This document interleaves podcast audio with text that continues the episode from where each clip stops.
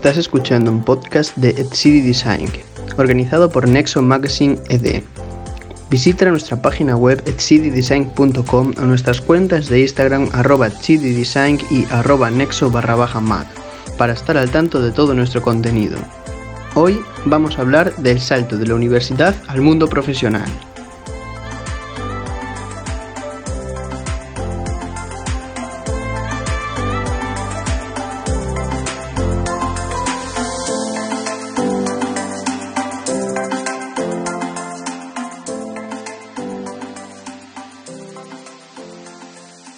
Hola, estamos con Carlos, Miriam, Pablo y Jaime, que fueron estudiantes de la City y bueno, la entrevista va a estar centrada en el salto al mundo profesional, eh, la experiencia que han tenido en, tanto académicamente como en el mundo laboral.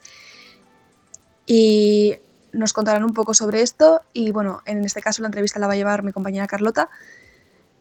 Así que le doy paso y espero que os guste. Vale, pues entonces eh, voy empezando. Bueno, primero que todo quería preguntaros si, bueno, que contéis un poco sobre vosotros, sobre vuestros estudios, trabajo, experiencias, intereses así, un poco por encima. Eh, ¿Quieres que empiece alguien en particular? Como, como prefiráis. Si, quiere, si queréis voy diciendo yo y ya está. A ver, eh, por mi parte podrías irlo indicando tú. Vale, pues tú mismo, Pablo, si pudieses empezar. Ah, por hablar. pues, pues, nada, como, como, acabáis de ver, pues yo hice diseño con Jaime con, bueno, coincidí con Jaime y con Miriam. Em, aunque bueno, yo fui a diseño y la hice, eh, o sea, yo la pedí después de hacer la selectividad y tal. Quiero decir, ellos tienen un dinero un poco distinto, pero bueno, yo fui allí como primera opción y, y nada, pues me hice el grado, en la Chidi, eh, donde estáis vosotros ahora, todo bastante bien. Y luego en cuarto me fui a hacer un cuatri de Erasmus a Berlín. Y allí, pues bueno, me gustó bastante el rollo y me dejé liar un poco y me quedé unos meses más. Entonces allí hice mis primeras prácticas en, en una empresa de, de, automoción, un poco viviendo el sueño alemán que luego resultó que no era tan sueño, pero bueno, eh, ese quinto año, mmm, después me volví a España y estuve también de prácticas en, en Aranjuez, en, en Bosch. Y ahí fue cuando decidí que iba a seguir estudiando y decidí meterme al máster de, de industriales. Eh, todo esto tiene muchos matices, lo digo así de corrido y parece que he ido sobre seguro, pero en absoluto he ido de seguro en todo este tiempo. O sea, he ido tanteando y también con mucha, o sea, haciendo las cosas un poco, pues, eh, a, a, voleo, así lo digo. Y, después de ese quinto año, pues nada, vino el curso Puente, que es un curso que tenemos que hacer los de diseño para tener acceso al máster habilitante. Primero de máster habilitante, pandemia, y segundo de máster, y ahora este último cuatri me... Bueno, estuve trabajando también mientras estudiaba en, otra empresa durante unos meses y ahora me voy tres meses a, Roma a acabar el cuatri y, y bueno, y de momento ya a, a cerrar la etapa de, de, universitaria. Esa es un poco así panorámicamente la cosa. Bueno, eh, Miriam, por ejemplo, ¿quieres seguir? Pues nada, eh, yo soy Miriam y yo empecé a estudiar mates, pero cuando llevaba dos años eh, me rayé porque no me veía yo pues eso, metida en una oficina haciendo cálculos y tal, y decidí meterme en ingeniería en diseño industrial.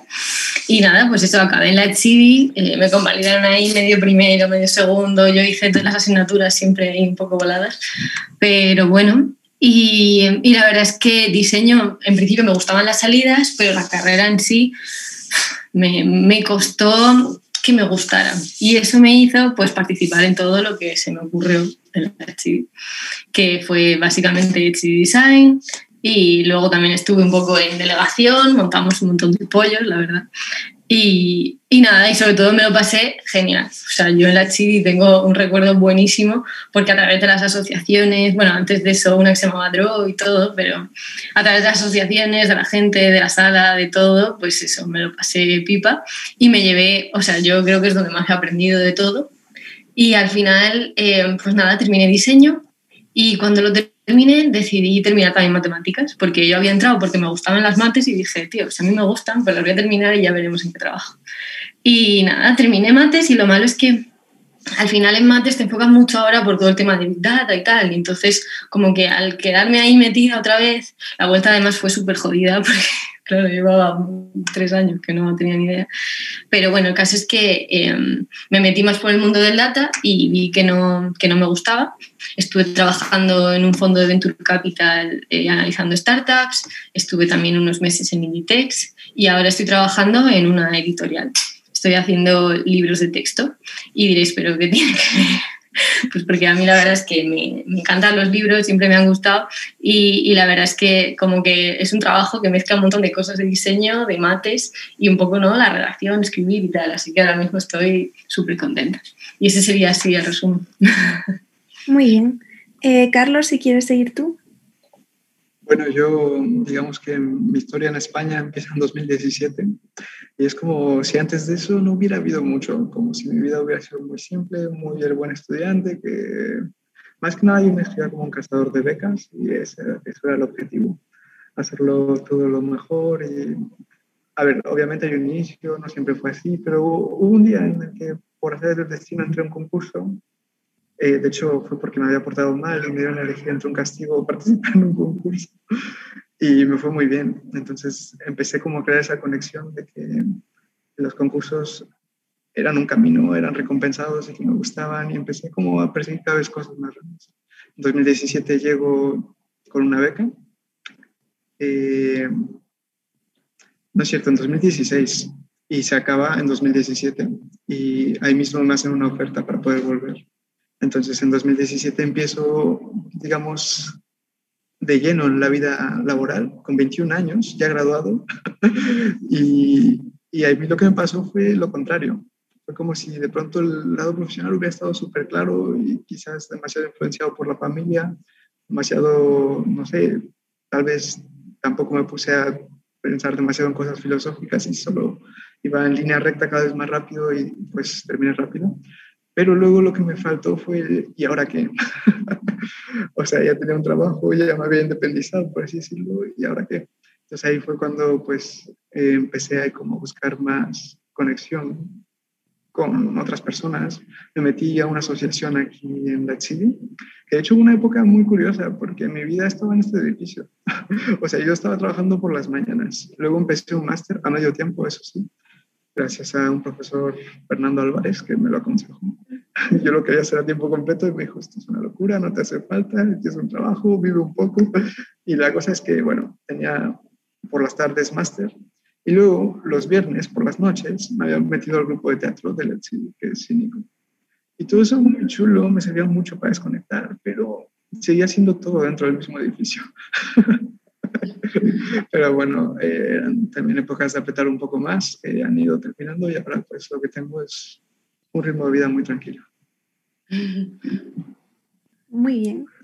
Y por último, Jaime. Pues bueno, qué bueno escucharos a todos. Creo que cada uno tiene un perfil diferente. Ahora voy yo con el mío. Yo estudié bachillerato tecnológico. Después de ahí eh, empecé a estudiar diseño gráfico, me llama mucho la atención el arte.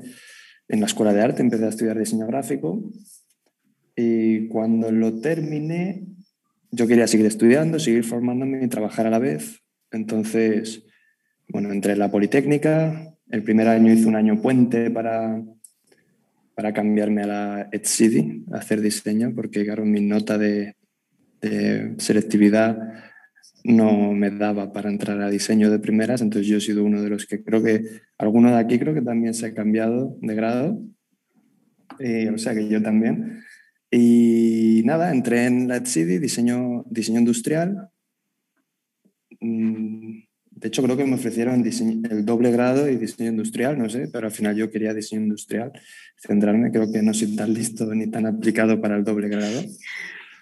Y, nada, pues entré, estaba, pues eso, a la vez que estudiaba, trabajaba, intentaba siempre sacar el máximo partido del tiempo y fue justo al cabo de unos meses, creo, después del primer cuatrimestre, en segundo ya, eh, la profesora Silvia Nuere eh, la mamá me ofreció, me ofreció una beca para trabajar en el departamento de diseño. Una beca de colaboración, sí, creo, beca de colaboración, ¿no? Sí. Y nada, empecé a trabajar ahí y a la vez que también era alumno y a la vez tenía yo mis propios proyectos personales. Y bueno, pues empecé con eso y fundé el blog de Etsy Design. Eh, al principio estaba yo solito y bueno, me dediqué, me acuerdo que me dediqué a trabajar mucho en crear el blog, en intentar enseñárselo a la gente. Eh, nadie estaba familiarizado con un blog ni con nada desde una perspectiva del diseño en la escuela. Si lo había, creo que era, era muy, poco, muy poco común, cosa que ahora da gusto verlo, todo lo que ha evolucionado. Y, y nada, pues seguí estudiando, seguí estudiando seguimos con el blog. El primer año estaba yo solo, el segundo año enganché unos cuantos. segundo año, el primer año, no me acuerdo, no sé, Miriam, eh, responde porque no me acuerdo cuando empezamos ya a liarla. Y nada, creamos la asociación de diseño.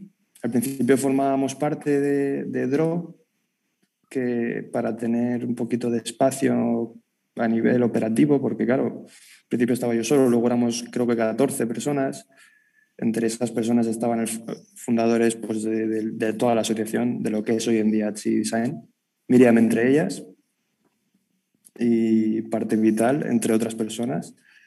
Y nada, seguimos y al año siguiente decidimos montar nosotros nuestra propia asociación y empezó la parte del colectivo Etsy Design con actividades como el blog y como fuera del blog, ¿no?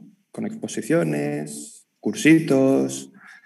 yo personalmente iba mucho a exposiciones, eh, intentar un poquito formar a la gente en lo que es como una buena manera de tomarse la universidad de cara a encontrar un trabajo, que eso es, para eso estáis estudiando. Y nada, pues seguí estudiando y a la vez con el blog y seguí haciendo mis trabajitos por ahí para aprender siempre más, muchos cursos y bueno, de hecho he terminado la carrera hace unos meses. Me quedaba todavía el TFG a mí por presentarlo. Y sí, iba a curso por año las asignaturas, pero cuando llegué al final dije, eh, oye, quiero currar, ¿sabes? Ya me veía capacitado, me voy a quitar las asignaturas y empecé a trabajar. Que bueno, cuando tenga un momento, pues, pues terminaré la universidad y la he terminado recientemente, cosa que no os recomiendo. Luego creo que vamos a preguntar respecto sobre cuando acaba el TFG. Que luego no me vengan broncas por ahí de que sí, estudios y tal. Yo no los dejé nunca de lado, siempre estaba formándome, pero TFG decidí que requería un momento determinado en mi vida y, y fue el que le quise dedicar y lo terminé, no hace ni un año que lo he terminado. Va a ser un año dentro de poco.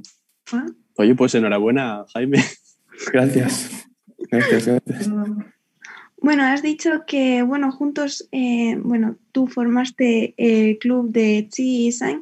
¿Cómo se te ocurrió la idea? ¿Qué te llevó? O sea, ¿qué pasó ahí para que dijeses, pues esto lo necesita mi facultad? Wow. Pues ocurre que yo cuando entré, pues eh, para que os pongáis en contexto, creo que Drop todavía no existía. De aquí creo que poca gente sabe qué es DRO, que es normal porque desapareció ya hace mucho tiempo.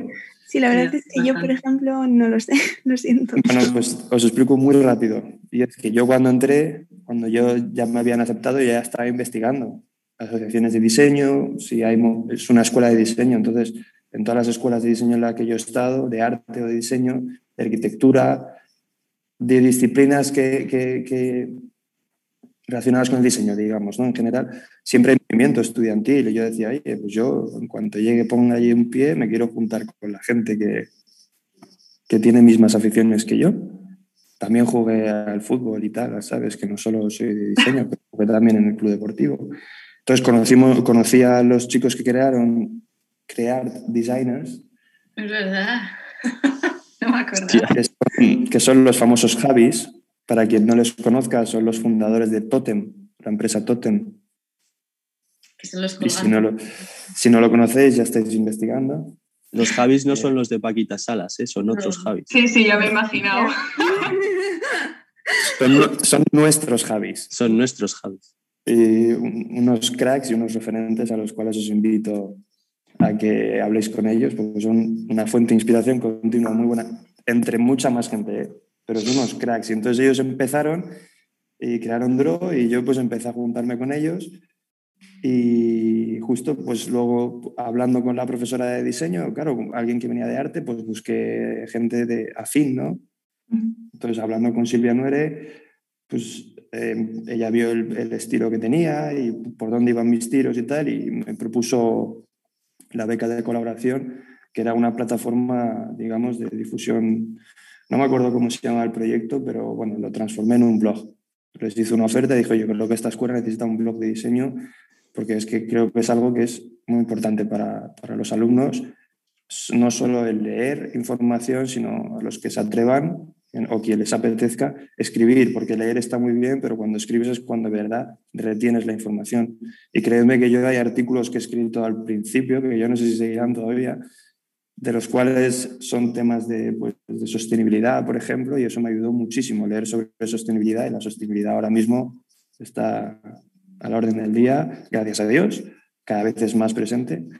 Entonces, pues bueno, empezó ahí, se me ocurrió pues eso, ofrecer, ofrecer contenido relacionado con el diseño en una escuela de diseño, creo que es bastante lógico.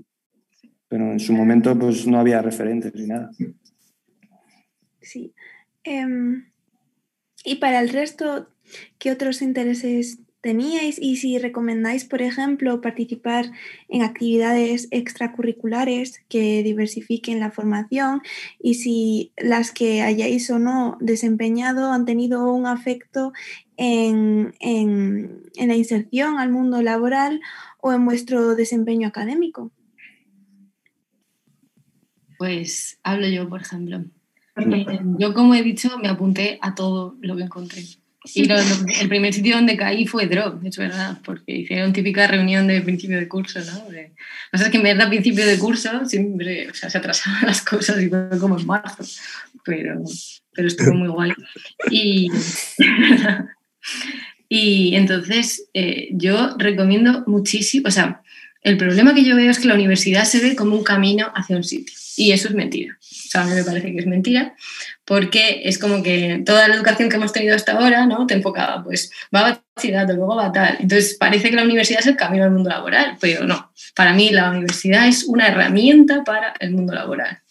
O sea, no, por ir a la universidad no vas a tener toda tu vida mm, solucionada, o eso es lo que me estoy dando cuenta yo ahora, ¿vale? Que suena muy mal, pero es, para mí es la verdad.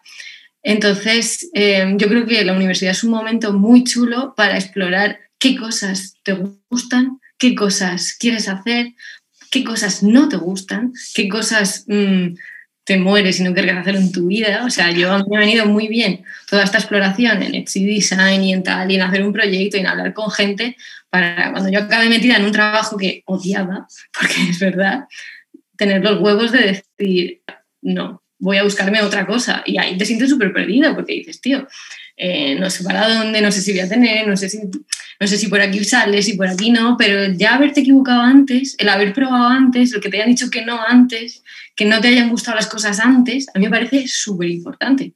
Y eso es todo lo que yo aprendí, la verdad, en estas, ¿no? estas escolares, que me hace gracia.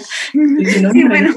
pero, pero realmente sí, o sea, realmente sí, es como, vale, o sea, para mí es una exploración de intereses, es como, que realmente luego en el mundo va a dar igual. Si la carrera te la has sacado en cuatro años, en cinco años, en cuatro y medio, si suspendiste química en primero tres veces, va a dar igual realmente. O sea, una cosa es que tú quieras aprender y quieras estar y lo que sea, pero es que yo creo que durante la universidad es súper importante eso, buscar qué cosas vas a querer hacer después y cómo se llega a ellas, porque es que no hay maneras, o sea, bueno, eh, Jaime no lo ha dicho, pero lo ponía en el cartel, pero trabaja en Adidas. ¿Cómo coño se llega a trabajar en Adidas? Porque yo en la Chidi no tenía ni puñetera idea. Pero es que no hay nadie que te lo diga, o sea, no hay nadie que lo sepa en sí. Y entonces todas estas extraescolares, ¿no? Estas cosas aparte te sirven para eso, para decir, oye, pues a mí me interesa, mm, yo qué sé, pues yo, los libros, pues voy a buscar gente, voy a buscar cosas, voy a buscar cómo meterme en estos mundos sea, el CD Design se creó, o sea, todo el colectivo se creó en principio para eso, para decir, vale, vamos a ser diseñadores, ¿no? Pues antes de salir vamos a probar a hacer diseño. Y hicimos las mesas, intentamos montar una materioteca. Sobre todo, a mí lo que más me flipaba era hacer mm, entrevistas a estudios. Es que vas, ves cómo son, ves cómo trabajan, ves cómo funcionan, cómo tal, y dices, mm, me mola. O dices, ni de coña. O sea, yo no me veo trabajando cinco horas en poner los píxeles. Pues si no te ves, genial, ¿sabes? Porque ya lo sabes, ya lo sabes, y eso es información. Entonces, te puedes ir moviendo de un lado a otro. ¿no? Y bueno, me he extendido mucho, pero eso es lo que yo quería decir. Yo quería preguntar una Sí. Ahí está hablando alguien. No, no, pero tú primero. Ah, perdona, Carlos. No, yo quería preguntar antes de nada eh, si un poco el, el leitmotiv del, de la reunión esta de Zoom es eh, los estudiantes de diseño o es, más abierto, porque temo monopolizarlo un poco en este sentido. A ver, en principio estabais más entrevistados de diseño, porque, pero bueno, que también he hablado con algunos de automática, no sé si habrá venido nadie, pero eso se, extendió el, la invitación a más gente. Vale, la verdad que imagino que la mayoría de que estemos aquí presentes sean los de diseño, pero bueno, no, a mí me gusta saber también más, no sé, de más opiniones y de otras claro. carreras también, porque a veces, no sé, son experiencias también un poco diferentes, a pesar de que estemos en, el mismo, en la misma escuela y todo. Sí, vale, vale, vale. Bueno, no sé, quería asegurarme antes de nada. Eh, Carlos, perdona que, y bueno, que creo que justo viene bien que hable yo ahora porque justo yo no, no soy de diseño. eh, que quería hacer énfasis en la participación de Miriam porque fue como una lección que yo aprendí por las malas. Digamos que yo en su momento tenía muy claro a la universidad como el camino, no un camino, el camino. Y lo seguía y no solo lo seguía, sino que corría. Y era como que terminó y, y te da un trabajo, un horario y era como ponerme a pensar en retrospectiva, si hubiera sido quizás más agradable tardar un año más, eh, llevar menos carga, hacerlo más a un ritmo con un tiempo libre, sobre todo en situaciones en donde uno se lo puede permitir, principalmente quizás por ayudar a los padres, no sé, yo era un estudiante de tiempo completo y me enfrascaba en eso y como que era todo muy cuadrado, esto tiene que ser así, este es mi papel y vamos a hacerlo.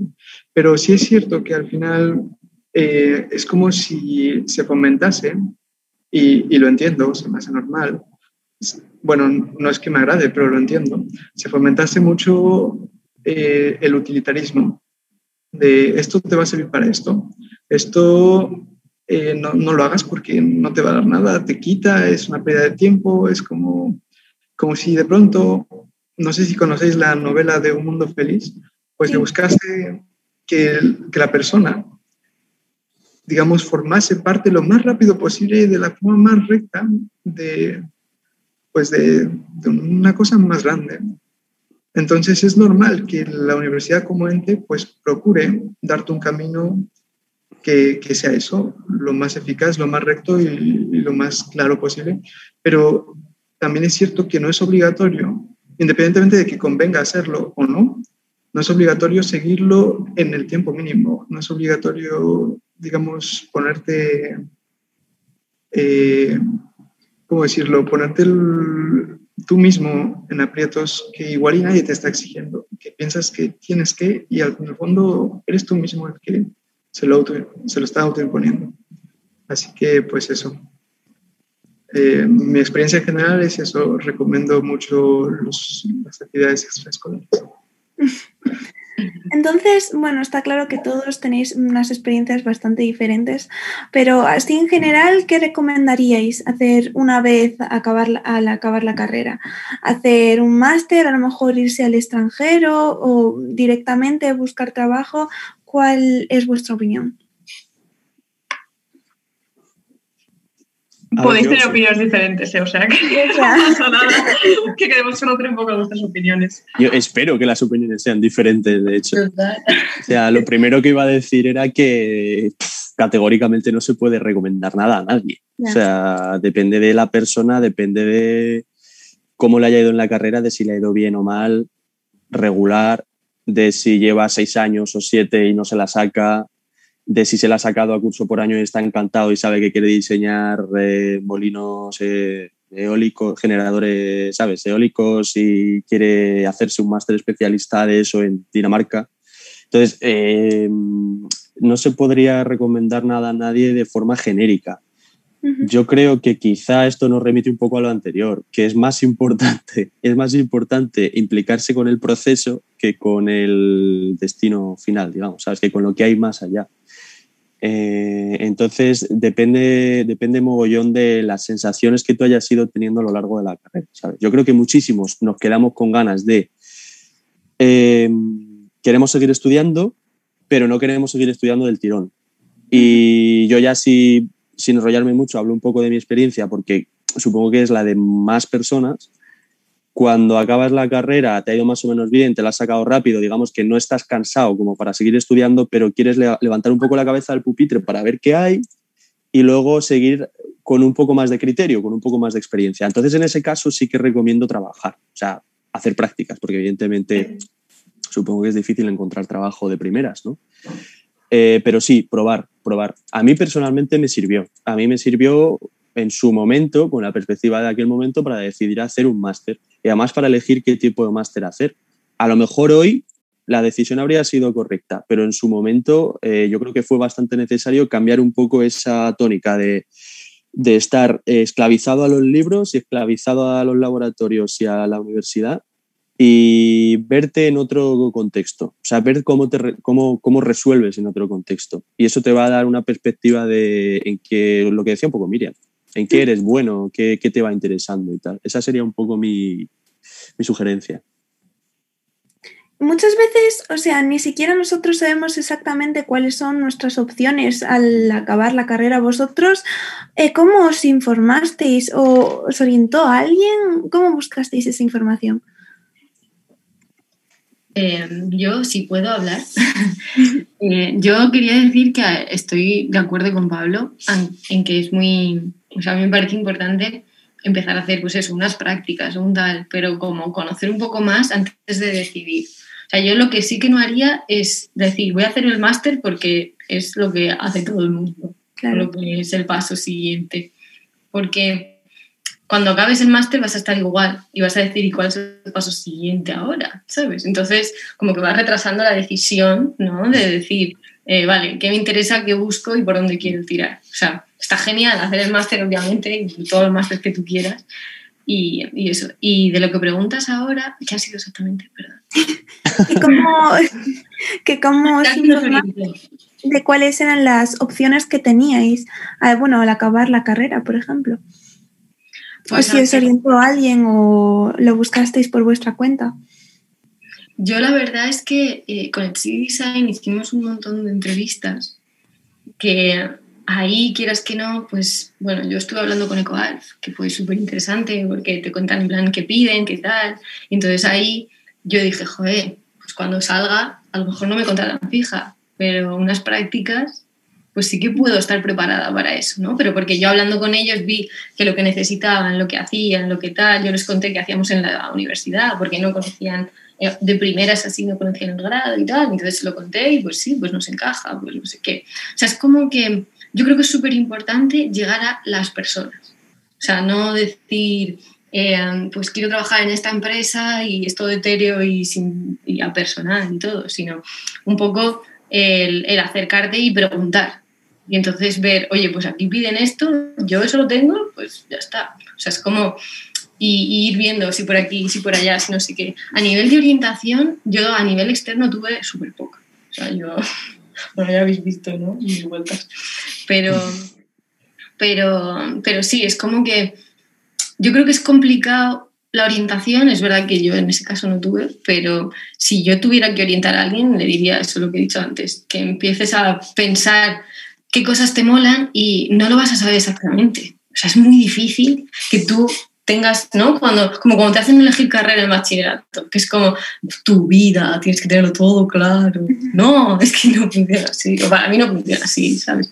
Entonces, ahora es igual, es como si pretendes encontrar el máster exacto, es que no va a pasar. no va a pasar. Y el trabajo exacto y el que más te encante es que no, o sea, a lo mejor sí, ¿eh? obviamente hay gente que ya lo tiene todo claro, ¿no? Como los que estudian medicina, que parece que quieren ser médicos de que nacieron. Pero, pero hay gente que no, entonces es súper normal, es súper normal. Y yo lo que más recomiendo es el decir, vale, no tengo ni idea, vamos a partir de ahí. Pero ¿qué me interesa? ¿Qué me interesa? Y por ahí empiezo a tirar y doy un paso. A lo mejor te metes y dices, no, no, no, ni de coña. Y te sales y buscas otra cosa, pues tal, y empezar a ver dónde te encuentras, cómo funciona y todo eso. No sé si he respondido. Sí, sí, está bien. ¿Alguien más quiere añadir algo? A mí aquí lo que me gustaría aportar es que sí es cierto que tuvo una influencia y es que mi padre es, sigue siendo docente y como que siempre me decía, hay un montón de becas que nadie toma y es como que, como que crecí con esa alimentación de aquí, aquí hay una mina y que nadie la está recogiendo, es como que me daba curiosidad de saber más sobre eso, de por qué nadie la tomaba y, y como, como tratar de, es que muchas veces es informarse, porque a veces no es que no haya gente con los requisitos, es que ni siquiera se han enterado. Entonces, es cierto que tuve una actitud muy activa en ese sentido. Y, por ejemplo, se ha hablado de cuando vine a España, pero antes de eso conseguí una beca para ir a Estados Unidos un mes, igual con todo pagado, porque para esto eh, lo bonito era que me daban posibilidades que yo no tenía, que si hubiera sido por ahorros o por dinero de la familia jamás hubieran pasado. Entonces es como mantener una actitud activa, ese es mi consejo. No esperar a que alguien te lo dé en la mente, en, en la cara o algo así, sino estar constantemente navegando, buscando, preguntando. A veces la escuela tiene o la universidad tiene un departamento de eso y ni siquiera lo sabes o ni siquiera estás consciente de lo que publican y todo eso. Y ya está. Muy bien. ¿Nadie más quiere añadir nada? ¿Sí, Jaime? Yo quería decir, estoy, no estoy silenciado, em, porque es que quería decir, lo he estado pensando y, y creo que el error es pensar que algo te va a dar algo. Ese es, para mí es el error principal. Eh, antes Miriam ha mencionado lo de los, caminos. Eh, tú vas a la universidad para formarte pero nadie te está diciendo que en cuanto termines esto vas a tener un trabajo. Vosotros queréis trabajar. Es posible que no tengáis, que no tengáis muy claro qué es lo que os apasiona. para eso, para eso está, está informarse, ¿no? No te, no te va a llegar la inspiración de cómo te quieres ganar la vida si te esperas sentado, eso es así. Eh, luego os diría el tema de los objetivos, es decir, no, tampoco esperaría a terminar la carrera para decir qué voy a hacer después. No os digo que dejéis la carrera, ni mucho menos, ni digo que la aparquéis, pero digo que podéis pensar, porque tiempo libre tenemos todos. La cosa es cada uno cómo lo usa. Y si te paras a pensar qué es lo que te llama la atención, lo investigas, pues mira, yo conozco, conozco compañeros que, y compañeras que tienen unos trabajos preciosos y es gente que está en diferentes etapas, estudiando después de estudiar.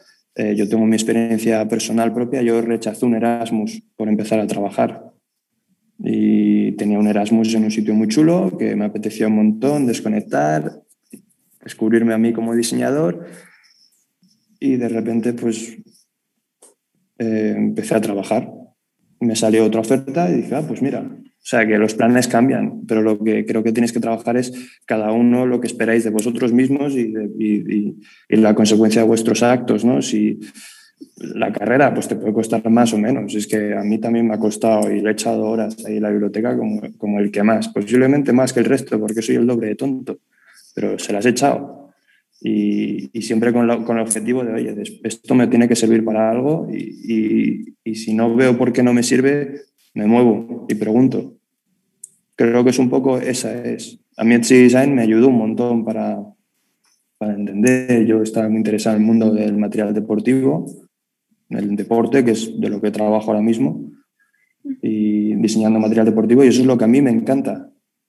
Pero también me gustan otros temas, otra sostenibilidad también me gusta, también me gusta hacer mobiliario, me gusta, me gusta la arquitectura, me gusta el diseño estratégico, un montón de cosas que me llaman la atención. Y bueno, pues me empecé, me empecé a informar gracias al blog, a moverme, hablé con Muroexe, que creo que es conocidilla ahora. Escribí artículos sobre lo que está haciendo mi empresa, en la que trabajo hoy en día, y me informé sobre cursos donde podía hacer un cursito relacionado con material deportivo, con diseño de calzado. Pues me fui a hacer un curso en medio de un tercer examen de teoría de circuitos en Puente de Mayo. ¿Sabes? también es un poquito la, predisposición que tienes, ¿no? Yo no os diría que os esperaseis, porque creo que la universidad, tanto el grado como el máster, eh, es una parte de vuestra vida, ¿sabes? Y quizás sueno, sueno viejo, no sé si soy el más mayor de aquí, posiblemente, pero cuando tienes 30 años, que yo tengo 30 años, el tiempo que te has estado en convocatorias, yo ya ni me acuerdo las asignaturas que aprobé en primera y las que aprobé en segunda y las que aprobé en tercera. Las he aprobado, he aprendido un montón de ellas y forman parte de lo que soy hoy en día, ¿sabes? Pero lo que sí que me queda presente es la actitud que tuve, la actitud que tuve en su momento y que sigo teniendo, que creo que eso es, eso es la clave. No pensar en qué máster va a ser el perfecto para una vez termine el máster, me hago mi currículum, genial, me hago mi portfolio o mi cartera de proyectos, lo mando y me va a salir un curro.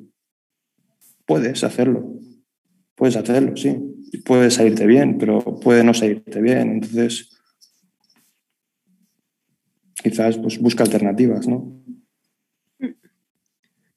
La verdad es que lo que habéis dicho es, ha sido muy interesante, pero, pero bueno, ahora voy a cambiar un poquito de tercio y os voy a preguntar por vuestro TFG. Eh, que cuál era, de qué trataban vuestros TFGs y, ¿Y cómo llegasteis a este tema? ¿Si lo buscasteis vosotros o os dieron, os dieron los temas? Eh, Miriam. rollo, ¿eh? Miriam, cuentas tú el tuyo y así matamos dos pájaros de un tiro. Eh, bueno, yo el mío, yo sabía que yo no quería hacer eh, nada que involucrase hacer planos. ¿Eh? Pero sí, porque, bueno, no voy a decir nada que esto está grabado y no es cuestión. Pero quería hacer algo que involucrase planos y entonces estuve pues investigando más cosas. Y luego yo también quería hacerlo con Pablo Brice, la verdad. Eh, y entonces pues estuve hablando con él y le dije, oye, quiero hacer algo, no quiero hacer planos y qué podemos hacer. Y entonces él estaba trabajando en ese momento y leyendo mucho de metodologías de diseño, que ahora creo que estáis trabajando directamente con eso, las de uh, Keith Dost, del australiano este, de, um, en Design Framing se llama o algo así. Framing Innovation. ¿Qué? Frame Innovation. Sí, eso, el libro se llama así, sí.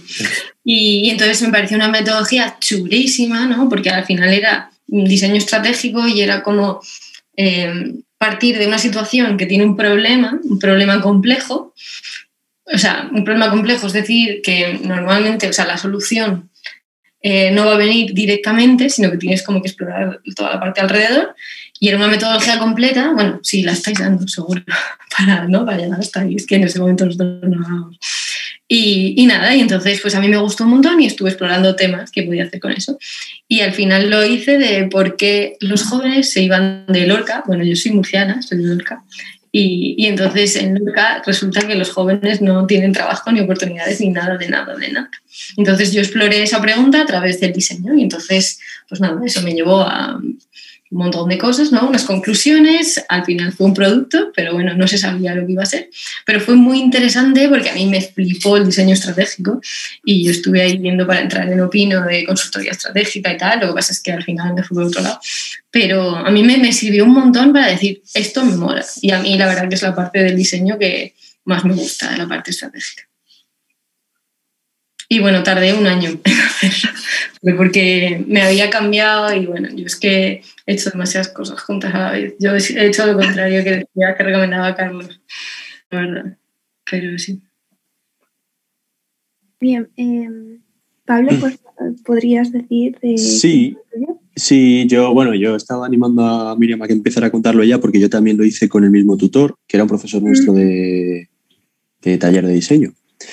Y bueno, a diferencia de ella, yo quería hacer planos. O sea, yo fui a, a Pablo con la idea clarísima de que quiero un proyecto de diseño industrial puro y duro, con sus planos, con sus materiales, con sus análisis de elementos finitos y su ciclo de análisis del ciclo de vida y todo el rollo.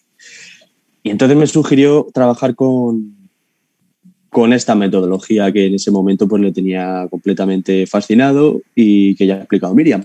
Y yo, eh, yo puse muchísima resistencia, yo no quería, pero reconozco que al final... Eh, me convenció porque era sacarme un poco de mi zona de confort y llamo zona de confort a los tres o cuatro proyectos que hicimos a lo largo de la carrera, que eran un poco más de ese, de ese corte, ¿no? más, más técnicos, si queréis decir.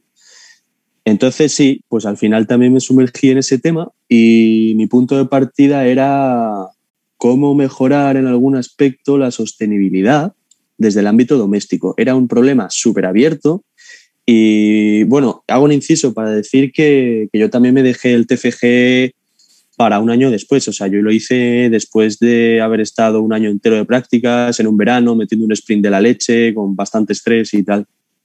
Pero con dedicación exclusiva, claro. Entonces es lo típico que al principio te desorienta mogollón y hay que acortar en algún momento, hay que acotar. Entonces lo acotea el tema de, del consumo responsable, que ya parece que era un tema un poquito más concreto. Y aprendí una barbaridad sobre sostenibilidad, sobre innovación y aprendí esta metodología. O sea, fueron un poco las tres enseñanzas que me llevé haciendo este TFG. Y a diferencia de Miriam, mi propuesta final es, es, fue una aplicación, no fue un producto físico, sino que fue un servicio. Y era justo lo que yo no quería hacer pero es que me llevó por ahí. Entonces, al final, como quitarte a lo mejor esas, un poco esas restricciones que te autoimpones, pues te lleva a cosas que te acaban enseñando, que no hay que ser cerril, es la conclusión, ¿sabes? Que hay que abrirse un poquito a cosas que aunque al principio no te parecen atractivas o te dan pereza, porque claro, meterte, pon, tú pon sostenibilidad en Google, a ver qué te sale, o sea, te vuelves loco, claro. Pero al final, pues eso, hay que tener un poco de, de, aguante, ¿no? Y es curioso, hago, lo comento de pasada porque me parece súper curioso que ahora en Roma, en la uni, que estoy dando clase online, tengo una asignatura que se llama precisamente eh, Marketing, Sostenibilidad e Innovación. Y es que mogollón de cosas de las que estamos viendo, eh, a mí ya me suenan de cuando hice mi TFG, ¿sabes? Y al final fue casi providencial, ¿no? Meterme con ese tema porque no descarto que en un futuro me, me me molase trabajar de ello, una empresa. O sea, que el TFG también os recomiendo que elijáis algo que si tenéis ganas y tenéis energía, que os mole, que creáis que os va a aportar, que intentéis aprovechar la oportunidad de, de aprender con ello y de no simplemente hacer algo para quitaroslo de encima. Y ya, cierro la chapa. Carlos o Jaime, cualquiera de los dos. Jaime, por ejemplo, que lo tiene más reciente, ¿no? Bueno, pues yo. Ah, a ver. Porque el TFG lo hice. Fue un poco raro, ¿no?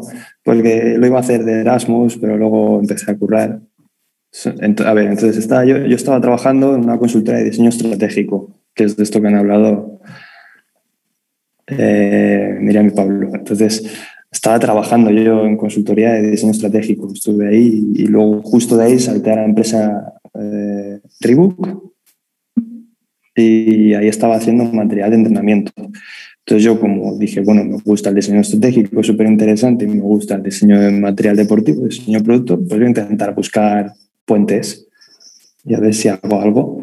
Y no tenía nada definido. Pues esa falta de tener las ideas claras hizo que no lo hiciese en un tiempo. Dije, bueno, pues ya lo haré. Estoy trabajando, ya lo haré. Hasta que no lo tenga claro, porque toda la metodología de diseño estratégico es, es un jaleo.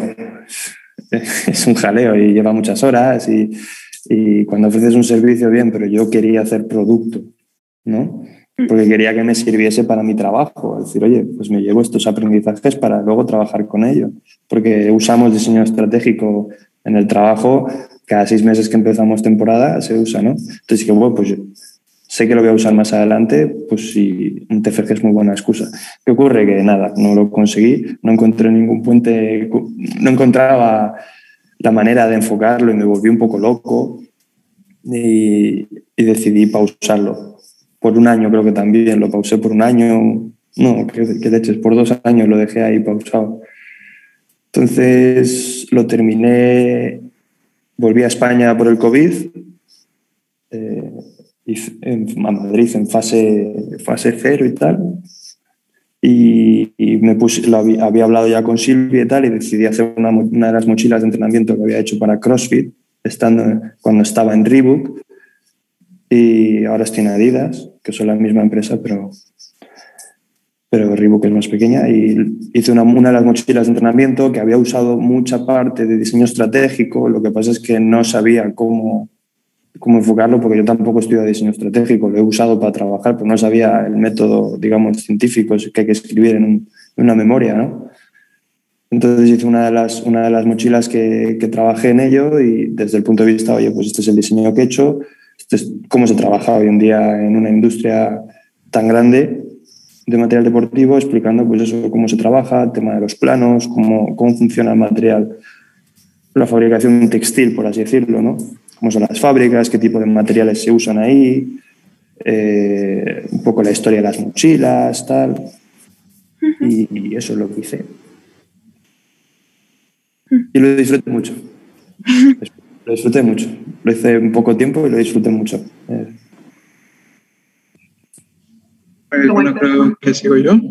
Sí. Eh, lo que pasa es que en la universidad donde yo estudié no había un TFG como tal eh, se supone que te graduabas por una estadía que eran 600 horas, como unas prácticas de 600 horas en alguna empresa. Y de hecho fue un caso excepcional poco más raro de lo habitual, porque al final no hice una estadía de 600 horas en una empresa, sino que había aplicado para la beca que era cuatro meses de estancia de investigación en España, en la UPM, y me la habían dado. Y entonces era como que yo tenía claro que era una oportunidad que no iba a desperdiciar y que aún si no me servía de nada, la quería tomar, o sea, académicamente hablando. Pero luego, pues, hablando con la directora y haciendo, tratando de enfocarla un poco hacia la mecatrónica, que es lo que yo estudié, uh -huh. y estaba un poco difícil de enfocar, pero bueno, se consiguió. Al final, el TFG fue el mismo proyecto de investigación con el que estuve aquí eh, en el departamento de eléctrica de la UPM. Y fue exactamente ese mismo TFG el que luego me permitió o que permitió que los investigadores con los que ahora trabajo me conocieran y se interesasen en mi forma de hacer las cosas. Entonces, mi, mi consejo de todo esto es pues que cuando el TFG es algo que tiene un porqué, que lo has elegido, digamos, siguiendo lo que más te gusta, lo que sientes que mejor haces, te puede a la vez servir para conectar en algún sitio. Siento que el TFG es algo que no se debe tomar tan a la ligera. Y ya está. Vale. Vosotros entonces recomendaríais que hay muchos alumnos que se preguntan sobre si dejar, o sea, si coger el TFG y directamente ir pues el cuarto año a saco o si a lo mejor esperar un poco eh, y hasta un quinto año para realizarlo. Entonces, vosotros recomendaríais que si ven que, o sea, si, no, si tienen algunas dudas sobre si hacerlo en cuarto año, que es mejor esperar antes que hacer algo sin tener o a lo mejor eh, demasiado la mente muy puesta en ello o a lo mejor no las cosas tan claras como deberían tenerlo, ¿no? Yo creo que depende de lo que quieres hacer después. O sea, yo creo que en el caso, o sea, yo tengo amigas ¿no? de un montón de carreras y en el caso de derecho, de economía, de tal, los TFGs es como, vaya rollo, sabes, tengo que terminar esto para terminar la carrera. Pero en el caso de diseño es que te ofrece la oportunidad de tú coger y hacer lo que te dé la gana en todo el campo del diseño con el profesor que te guste de la escuela. O sea, es que dime tú qué, qué opción de hacer eso en la CD antes, ninguna. Entonces, yo si, si lo veis como un trámite de decir, lo quiero terminar y ya está, pues oye, coger un tema y ya está. De hecho, para eso está la lista de temas. Mm. Para que tú digas, oye, mira, yo voy a hacer esto porque yo luego quiero hacer el máster de industriales, lo que sea. Tío, pues te lo quitas de encima y punto. Pero si no, yo creo que es una muy buena oportunidad para decir, voy a investigar algo y voy a hacer algo. A nivel útil, ¿no? lo que decía antes Carlos de utilitarismo es que el TFG no tiene por qué servir para nada. A nivel de decir, joder, es que he hecho un super proyecto, pues te puede servir o no. O sea, es que no, no os lo toméis a lo mejor como, vas, que si es un año voy a hacer un super proyecto y luego me van a contratar en todos lados. No. No, pero sí que te puede servir a ti para decir, joder, es que he flipado haciendo esto, me quiero dedicar a esto y hacer unas prácticas mientras o un lo que sea o, o nada, no sé.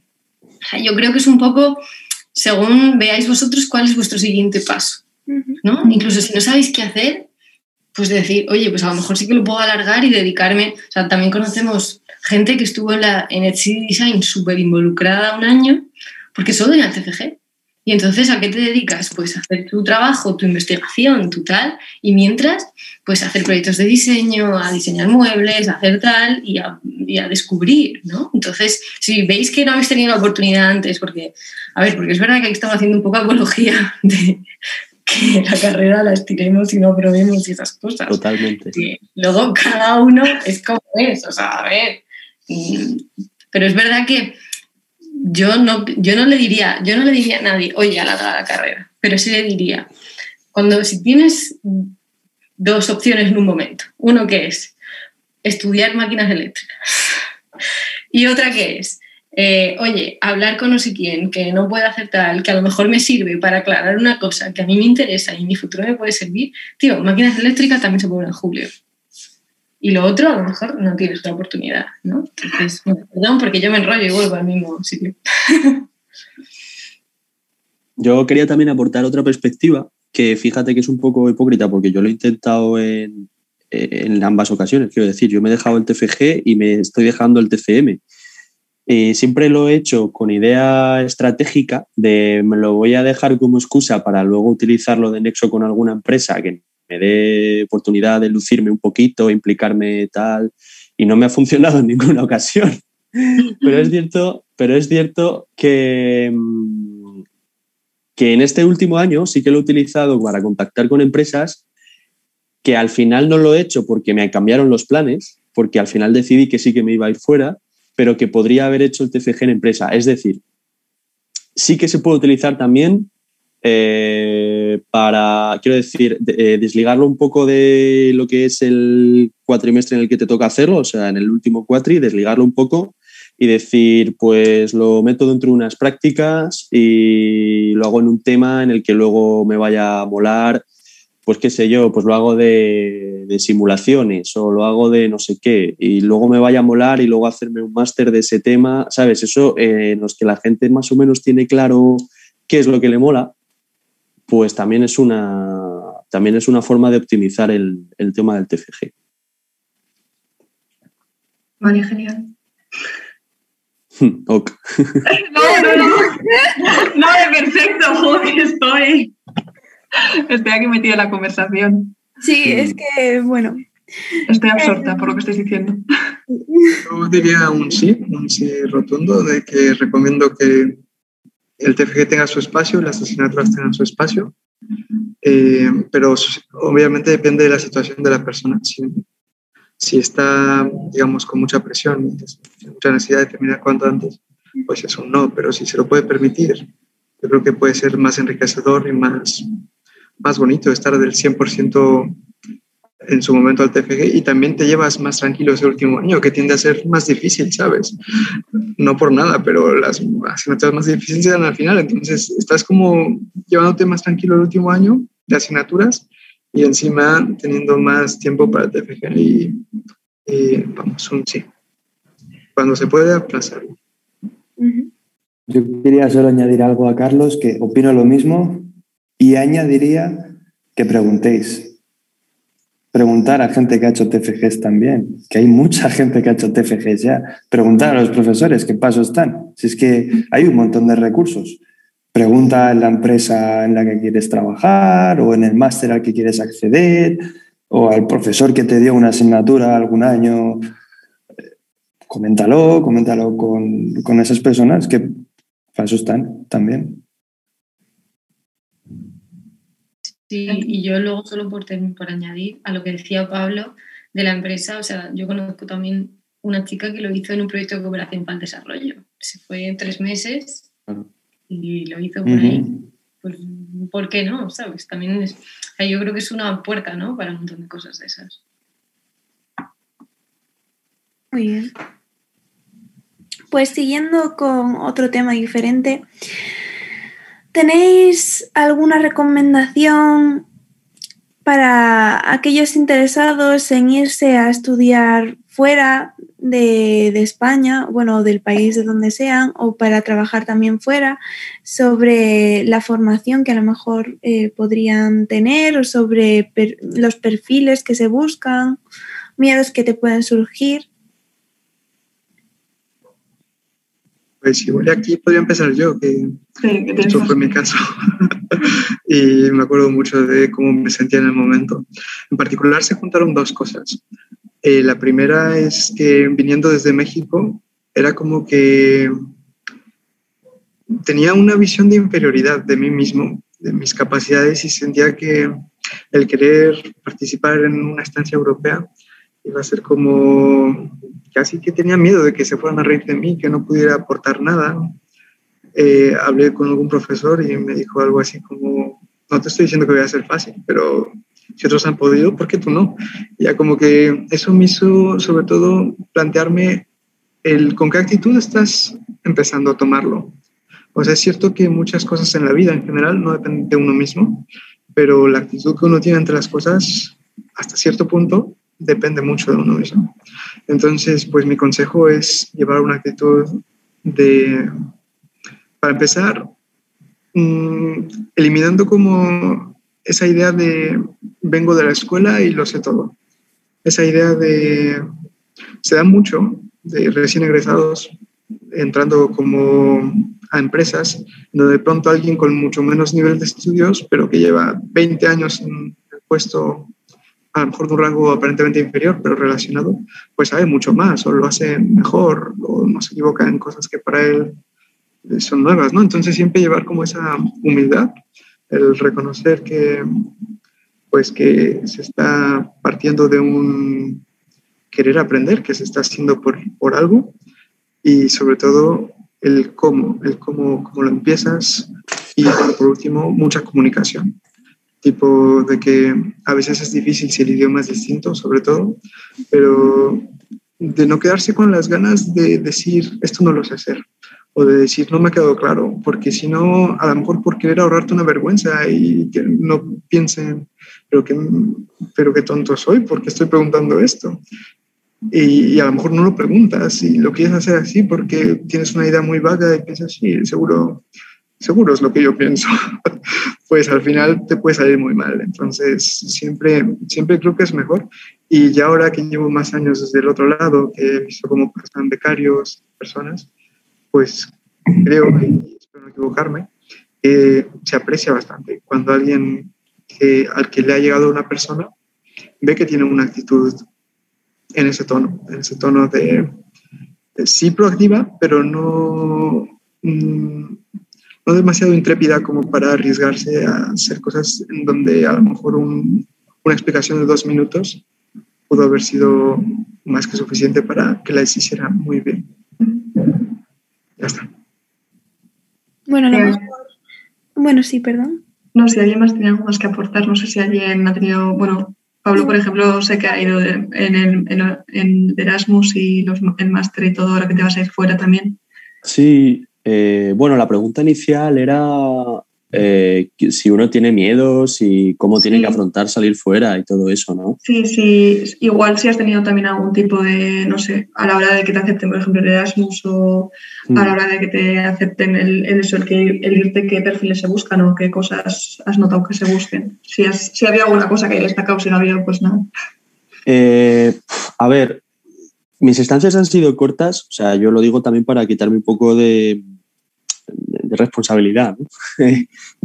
mis, estancias han sido cortas y han sido planificadas eh, y cómodas. Quiero decir, yo no he ido a la aventura más de lo necesario. Yo he ido a hacer mi Erasmus y luego sí, eh, me quedé de prácticas y tal. Em, pero no arriesgaba demasiado. Yo sabía lo que iba.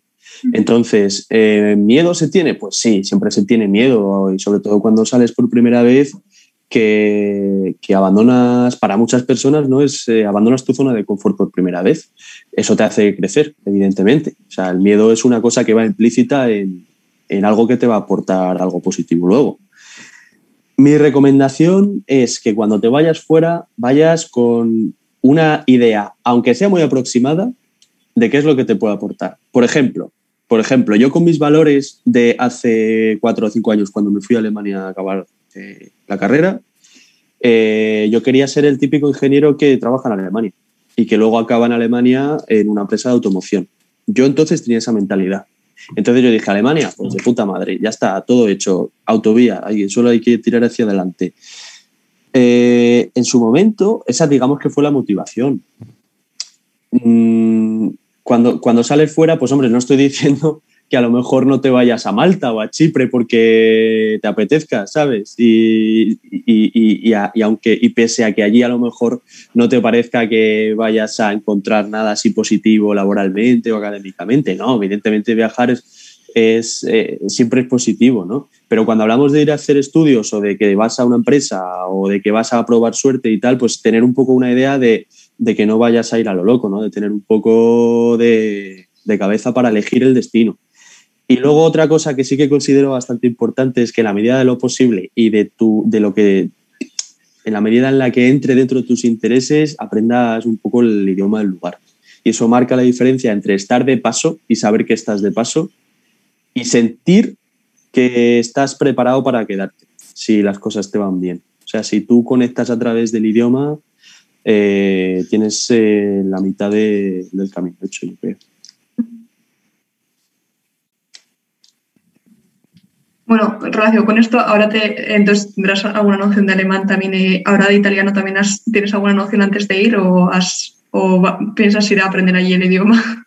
Mm, bueno, es que por necesidad, a ver, yo, yo a mí personalmente me gustan mucho los idiomas, por, por interés personal y, por cultura y demás, pues eh, los he aprendido por placer eh, alemán antes de ir a Alemania, italiano antes de ir a Italia pero también por necesidad en el sentido de que yo a Alemania iba a, estudiar en alemán, que menudo son, y en Italia voy a estudiar en italiano, porque menudo son. O sea, los alemanes porque son súper celosos de su idioma y lo defienden a muerte, y los italianos porque yo prefiero a un italiano dándome clase en italiano que dándome clase en inglés. Entonces, eh, por, pues, por pragmatismo. Pero eh, vuelvo a lo de antes. Eh, hay que ser un poco curioso, ¿no? Pero es que también hay que ser pragmático. Si vas a ir a un contexto académico, eh, siempre te van a tratar mejor cuando te dirijas a ellos en su propio idioma. Vale, perfecto. Bueno, pues seguimos em, con vuestros trabajos, que son todos muy diferentes. Eh, Miriam, por ejemplo, eh, pues trabajas en Oxford University Press como editora, ¿verdad?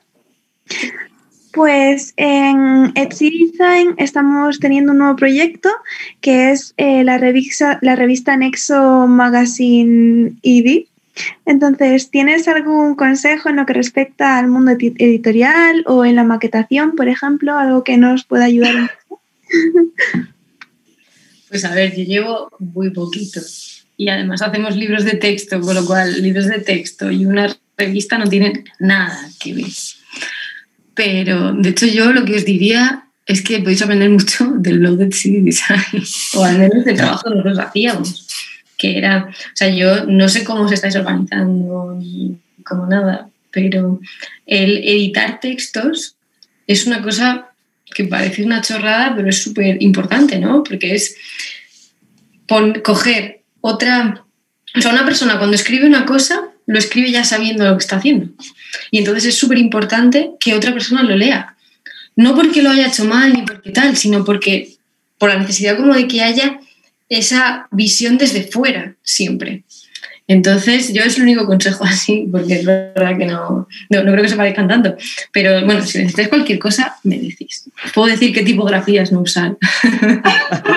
bueno, pues es igual nos interesa porque tenemos pelea con, con las tipografías, así que. Hay tipografías. Yo solo os puedo decir las que no. Vale, bueno, pues si nos dices las que no, las tachamos de la lista y ya está. Por lo menos se te echa un poco más la cosa.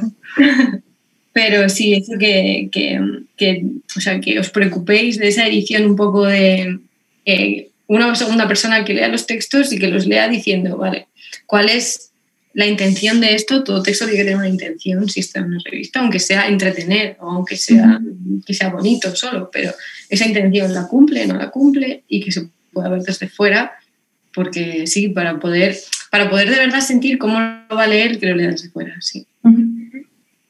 Bueno, eh, bueno, el resto de vosotros, pues eh, Carlos, tú eres investigador en el laboratorio de alta tensión de la escuela. Jaime, ya nos dijiste que trabajaste tanto en Reebok como Adidas y tú, Pablo, pues has trabajado también en Bosch y creando equipos submarinos, ¿no? Es, es así, ¿no? Bueno, suena a que es la repanocha, pero era un cacharro así de pequeño, ¿eh? Bueno, es que tipo submarino suena bien. Además, Dani, eso, ya te comenté que me dijo que hacías drones submarinos y a ella aún sonaba aún más la... Sí, bueno, es que a Dani también se lo conté entre vinos y cervezas y... Todo se adorna. Bueno, pues sí. adorna un poco así, ¿no? Sí. ¿Y, cómo acabasteis en esta empresa? En estas empresas también, ¿os buscasteis un poco la vida por lo que puedo ver? ¿O fue muy difícil encontrar trabajo? Eh, pues mira, yo si quieres, hilando un poco con lo que estábamos hablando antes del TFG, eh, os cuento una pequeña anécdota que me pasó este año y es que yo quería, me, como que me encapriché comprobar en un estudio de iluminación. Me molaba un poco la idea de, esa, de fusionar esa parte de pues, técnica de ingeniero industrial aburrido de cálculos de intensidades y cosas de estas y de designer de interiorismo. Entonces estuve haciendo un barrido de empresas de diseño de iluminación en Madrid y a todas me dirigía con la excusa de que yo quería hacer mi trabajo de fin de máster con ellos. Entonces, eh, eh, probé en una y al final, bueno, eh, resumiendo muchísimo la historia, no me quedé en esa empresa porque, porque no me querían hacer contrato, básicamente. Entonces, después de ese traumita, dije que me agarraba un clavo ardiendo y busqué otra empresa que resultaba que era de geofísica. Pero es que en esa empresa, casualmente, estaban creando un departamento de I+.D a base de becarios, en el que no había ni un ingeniero, éramos todos becarios, eh, y en el que resulta que había que diseñar eh, productos, que había que diseñar productos que luego iban a producirse por métodos industriales, es decir, que había que hacer algo de diseño industrial. Entonces yo acabé ahí pues probando, pero es decir, mm, en ese momento yo no tenía absolutamente ninguna expectativa con este trabajo, simplemente buscaba una ocupación y dinero y al final me encontré con que existen empresas que pueden ser pequeñas o pueden ser medianas, pero que pasan totalmente desapercibidas, donde se hacen cosas que nos pueden interesar. Y entonces en ese tipo de, puesto, pues yo tenía que hacer cosas que sí que puedo atribuir a lo que yo concibo como, como un profesional de, de diseño, de ingeniero de diseño industrial. Mm. ¿Alguien más quiere aportar su experiencia? Por ejemplo, Jaime. Em, pues yo tenía muy claro lo del tema del deporte. Entonces, pues bueno, pues cuando entré, pues ya estaba ahí mirando. A ver, tenía un espectro muy abierto, pero el deporte es lo que más me gusta. Y bueno, he empezado y es de lo que trabajo ahora, material deportivo. Adidas y tal, sí. Me devolé la página, vi todas las ofertas para hacer prácticas. Empecé de prácticas en Reebok, que pertenece a Adidas, y de ahí me fichó Adidas. Me hicieron una oferta, tal, fui y, bueno, volví a España y ahora he vuelto aquí con ellos, a Alemania. Y Pablo, dame clases porque no hablo Que estás en Alemania, hostia, me había perdido totalmente. Pensaba que estabas en Barcelona. Estaba en Barcelona con Reebok y luego me vine aquí a Alemania. Uy, qué locura. En, el sur. Y sí, de hecho están aquí a las fábricas de las que eran tu sueño y tal, de coches están por aquí. Sí, Sí, sí. en pretérito. Y no sé, pues empecé a estudiar y ya te digo, empecé con la idea de enfocarme, ¿no? Abierto, abierto un poco a, a diferentes posibilidades, porque nunca sabes, probé diseño estratégico, pero siempre tenía el deporte como, ¿sabes? El deporte y bueno, y sigo teniendo mis siguientes pasos, pues cosas que me llaman la atención y que, bueno, la vida de un trabajador es muy larga, entonces, bueno, pues estos años haces esto y, y otros años harás otra cosa, ¿no? Y sí, ahí que acabe aquí. ¿Cómo ha sido este el reto del salto profesional? Que bueno, que ya bueno, está todo un poco entremezclado, por lo menos en tu caso, pero trabajando con entidades de tanto renombre como es Adidas. Pues ¿cómo ha sido el salto? Preguntas. Sí. El salto, pues. El salto de estudiar a ya, bueno. Bueno, en tu caso ya llevabas un recorrido profesional, según has dicho, porque estabas estudiando y trabajando, pero bueno, el cambio igual a trabajar en una empresa tan grande. Pues no sé, a ver. Eh, si os sirve de inspiración, pues hice lo que creo que se, lo que se puede, lo que está a disposición de mucha gente, que es te coges el ordenador e investigas. E investigas pues yo material deportivo, quienes estaban detrás de la innovación del Boost, eh, la Adidas Boost, que es la suela, ¿no? Y investigaba quién está detrás de las últimas tecnologías. Pues bueno, yo investigaba y veía quién estaba detrás de cada proyecto y veía, ah, pues mira, esta persona, tal, esta persona, cual. Ah, qué guay. Iba aprendiendo un poco de las referencias, iba captando referencias hasta que cuando llegué luego a la, a la, página web de Careers, que eso creo que prácticamente casi todas las empresas medio, mediano grande tienen una página que es de, de, ofertas de trabajo, una bolsa de trabajo básicamente, ¿no? Y entré y vi los perfiles que buscaban. Dije, ah, pues mira, necesito dominar el tema de escribir, necesito hablar idiomas, eh, necesito saber crear conceptos, pero necesito también entender la, cómo hablar con una fábrica que está en Vietnam. Entonces te decían un montón de cosas y dije, bueno, pues voy a intentar con los recursos que tengo ahora, pues formarme hacia, hacia eso. Y no sé, apliqué, pues apliqué y dije, bueno, pues a ver si hay, si hay suerte, ¿no? Y enseñé tanto los proyectos en los que había trabajado, proyectos de la uni, proyectos personales, enseñé, hablé de Etsy Design en su momento, dije, pues mira, me gusta mucho la investigación, me gusta escribir sobre diseño, devoro libros sobre esto, leo prácticamente es de lo que más consumo, y pues mira, porque lo uso, ¿no? Lo uso como, como pues porque me entretiene, ¿no? Cada uno hace las cosas que le entretienen, ¿no? Pues a mí informarme sobre lo que trabajo me entretiene y me gusta y es lo que hacía y lo sigo haciendo.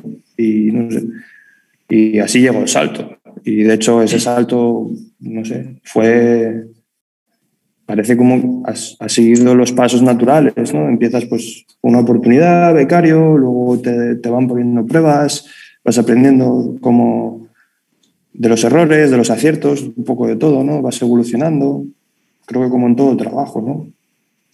Y, hasta el día de hoy. Vale, muchas gracias. ¿Alguien, ¿Alguien más querría preguntarles algo, ya que tienen la posibilidad y la oportunidad ahora mismo? Sí, más o menos ya habéis contestado a todas nuestras preguntas. Así que bueno, no sé si alguien quiere preguntar algo más de los que están aquí. Yo tengo una pregunta. Adelante, Sara. Eh, ya que mm, Pablo y Jaime han trabajado en Alemania, eh, ¿podríais contarme cómo es la experiencia?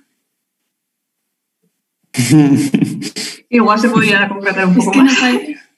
Ponte la eh, cara que no te veo. Que Pablo dice que no, no, ha sido muy buena.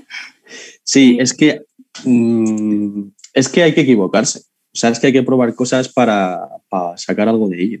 Eh, yo me equivoqué. O sea, yo cuando acabé el Erasmus, eh, habíamos hecho un proyecto con una empresa de automoción que tenía un departamento de I+.D. que hacían motores eléctricos para bicicletas eléctricas, que era un tema que a mí me apasionaba porque en el último año de carrera habíamos diseñado una bicicleta eléctrica, con lo cual yo fui de cabeza a esa empresa. Pero me equivoqué porque a mí no me cogieron en ese departamento. A mí me ofrecieron unas prácticas en, en el departamento de calidad y no tenía nada que ver con eso. Y ah, paralelamente me habían cogido en otra empresa que era para un tema de impresión 3D, de desarrollo, de diseño y tal, que era la leche. Entonces yo que dije, mm", hice ahí como un balance y no sé qué criterios eh, empleé, pero me quedé en la empresa de los motores eléctricos porque pensaba que me iba a ir mejor. Entonces, eh, mi experiencia fue negativa en el sentido de que yo estaba en una fábrica llena de turcos que hablaban alemán, eh, yo no me enteraba de nada, yo estaba absolutamente fuera de mi zona de confort y no eran unas prácticas en las que se buscara el aprendizaje del, becario, o sea, eran unas prácticas de típica empresa multinacional súper tocha que, que mete gente para hacer trabajo sucio, hablando, hablando claro. Entonces, ¿qué pasa? Que con eso ya, simplemente porque exista ese riesgo, ya no vamos a aprobarlo. Pues no, no, porque yo en aquella época aprendí otras cosas. Aprendí, eh, a lo mejor a decir arandela en alemán, que ya ves tú para qué me sirve, pero aprendería otras cosas, ¿sabes? Entonces, eh, la experiencia mía pues, fue negativa en lo, que, en lo que respecta a lo académico, pero fue positiva en, en, cuanto a que, joder, pues sobreviví cuatro meses de invierno en, en, Berlín, ¿sabes? Levantándome a las seis de la mañana y cogiendo una hora de, de tranvía para llegar a la fábrica. Entonces, pues, qué sé yo, probablemente la de Jaime fuera mucho, mucho mejor porque ya iba con experiencia, iba, ¿sabes?, a, a tiro hecho. ¿O qué? Jaime. Jaime. Sí, no sé. Bueno, yo es, es, que trabajo aquí, vivo aquí y tal. Y no sé, a ver. ¿Podrías repetir tu pregunta, por favor? Eh, ¿Cómo es vuestra experiencia trabajando allí? La experiencia en general. No sé, es que os veo como muy negativos, como. No, o sea. Negativos. Bueno, yo negativa. no. Yo, yo es la. Iba a hablar, iba a decir un taco, pero es, es muy buena. Luego censuramos si queréis. Hazme un pi de estos, ¿no? Sí, como la resistencia. Sí. es la polla, ¿sabes? Eh, hablando desde mi punto de vista y de, del punto de vista de más españoles que conozco que trabajan aquí. Yo trabajo en el sur de Alemania, en Baviera, que es donde, digamos, la mentalidad es totalmente diferente a donde Pablo estuvo son bastante más cerrados comparados con el norte de, de, Alemania y tienen, son más tradicionales y tal, pero también es un motor económico de Europa y del mundo, ¿sabes? Y no sé, la ética del trabajo aquí es increíble, es increíble. Yo tengo compañeros alemanes, mi senior es alemán, tuve una jefa, mi directora de diseño eh, alemana, alemana, alemana, una tía, una curranta de la que yo es que se me cae la baba cada vez que la veía. Sí, me han hecho trabajar muchas veces mucho, sí. Ahora estoy con una carga de trabajo altísima, sí. Pero aquí el trabajador eh, se respeta mucho, se le valora muchísimo. Eh, las horas extras, esto, esto de que te quedas hasta que el jefe se va, eso juega en tu contra aquí. O sea, es una ética de trabajo totalmente diferente a la que, la que en España a lo mejor pueda haber. Entonces, no sé, yo, yo estoy muy contento, estoy aprendiendo una burrada, estoy rodeado de, en mi opinión, de los mejores diseñadores de mi sector del mundo, porque los otros están en Nike. Entonces, y hay gente buenísima, pero digo, de, es una gran cantidad de diseñadores la que hay aquí, y de ingenieros y desarrolladores de producto y gente de marketing. Entonces, hay de todo, alemanes son la bomba, respetan mucho, aprendes muchísimo de ellos, a mí me encanta trabajar con ellos porque son muy honestos, yo la honestidad la valoro muchísimo y en el trabajo más aún. Y no sé, muy, muy guay, la verdad, muy, muy guay. Eso sí, una cosa es el trabajo, otra cosa es la vida. Como Pablo ha dicho, los inviernos son duros, ¿no?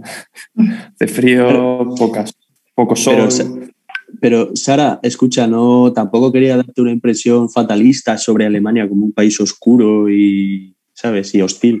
Porque yo simplemente quería decir que mi experiencia laboral fue mala simplemente porque yo estaba en el sitio equivocado.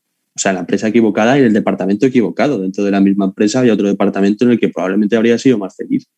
Pero, pero no puedes prejuzgar a un país, ¿sabes? O a una industria entera por una experiencia así aislada. De hecho, fíjate lo que te está contando Jaime y yo también te cuento que estando en Berlín, que es una ciudad de la hostia, estaba con otros españoles que también estaban de prácticas en otras empresas y en, y en startups y tal, que también hay mogollón, y, ellos encantados, ¿sabes? O sea, una cosa también es el trabajo y luego la, la vida de la ciudad que va aparte, o sea que no te... Si, si un poco la impresión que te ha quedado es Alemania no, mm, para nada, te lo, te lo desmiento.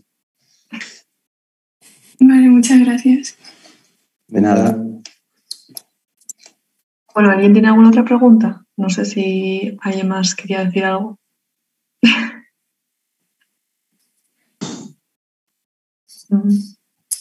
Parece como que nadie se anima. Bueno, pues nada.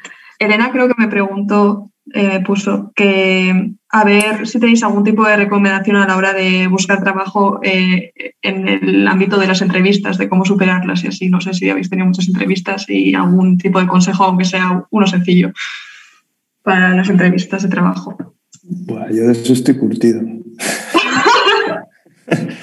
Así que no, yo te puedo decir, no sé, no son mis compis, pero yo sí que tengo Sí, pues de trabajo, cuéntanos y aprendemos los demás, que nos vendrá bien también. Claro.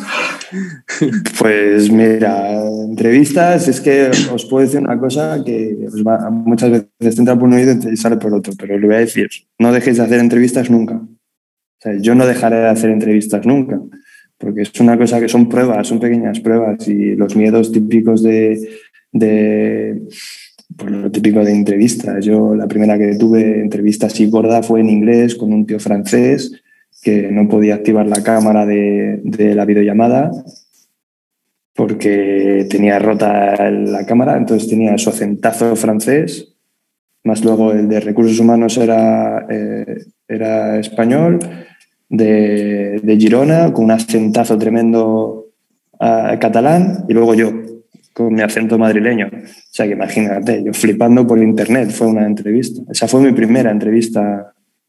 Pues bueno, había partes que tuve que pedir que repitiesen, un poco como todo, ¿no? ¿Qué pasa? Que luego pues vas evolucionando y te van haciendo preguntas y al final eh, la barrera de las entrevistas la pasas muy rápido. Cuando has hecho tres o cuatro ya, no sé, buscar en internet tips, LinkedIn, que no sé si estáis familiarizados con LinkedIn, porque veo que Etsy Design no publica nada en LinkedIn y me parece que es un error. Así que mirad en LinkedIn porque hay muy buenos recursos, gente que, que da información gratis para que aprendáis y para cómo enfrentarte a una entrevista, cómo enfrentarte a, a preguntas que te van a hacer, cómo describirte a ti mismo. Eh, al fin y al cabo, una entrevista es, eh, puede salirte bien, mal, pero al fin y al cabo es el método de que alguien te conozca, ¿no? Entonces es como ensayar un poco esto, ¿sabes? Ser natural. Y yo os lo digo que yo me ha pasado mm, de muchas, de todo me ha pasado. Y yo he ensayado entrevistas y ya no, ya no practico mucho más porque últimamente pues más cómodo y tal, pero, pero el día de mañana me tocará otra vez. Hacer otra. No sé, si, no sé si ha ayudado mucho a responder la pregunta, pero... Sí, a mí sí, no sé si ella, bueno, está por ahí, no sé si está con audio o no, Vale. pero bueno. Eh, vale, perfecto. ¿Alguien más tiene algún consejo con respecto a las entrevistas? Miriam, te veo ahí. No, yo también decir, yo también he hecho muchísimas entrevistas. Y también- sí, pero porque es lo que dice Jaime, es verdad que eh, te ayudan a prepararte para luego ir más rodado cuanto más te guste lo siguiente, ¿no? Y, y yo antes de la entrevista eh, recomendaría dos cosas, que es uno, LinkedIn, como dice Jaime, que no sé si estáis familiarizados, pero es una herramienta de la leche, porque puedes directamente hablar con la gente de la empresa a la que quieres entrar y saber qué pregunta y qué interesa y qué tal, y buscar a tu- los que van a ser tus futuros compañeros y hablar con ellos. Y la gente suele ser muy maja. Hombre, obviamente siempre están los típicos que no y qué tal, y hay gente que no lo usa nada y depende de la empresa y un montón de cosas. Pero tienes la suerte, o sea, yo en todos los sitios que he entrado, que he entrado, se me compara muchísimo, pero sí, he hecho muchas entrevistas, ¿verdad? Pero en todos los que tal, primero he preguntado y he conseguido pues llamar a alguien a ver qué tal y que me informe un poco sobre qué hacen, qué tal y todo eso. Y luego a la hora de mandar currículum, súper, súper importante que lo personalices para esa empresa o ese sitio o ese sector o manera de tal. O sea, a lo mejor tienes que hacer uno para cada empresa, ¿no?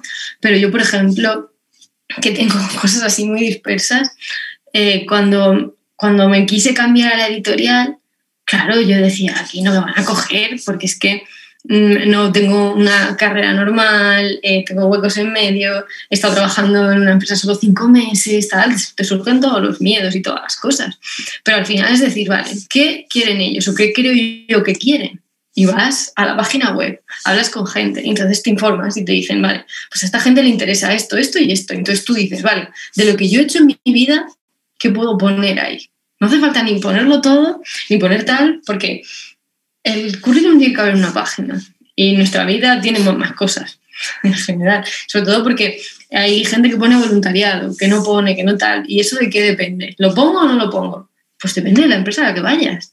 O sea, hay empresas a las que a lo mejor, pues, que tú hayas sido profesor mm, de, clases particulares les puede interesar, porque se dedican a esa parte de tal y les interesa que, yo qué sé, yo qué sé, pero eso que sí que, o sea, como que os toméis una, entrevista como una preparación para entrar a esa empresa. Y antes de, hacer la propia entrevista, eh, informaros eso bien de cómo es, de cómo funciona, de cómo tal. O sea, yo para entrar a la editorial yo tenía muchísimas ganas y fui súper, súper pesada, porque yo quería que me entrevistaran y si no, que me dijeran por qué, pero en plan que llegara.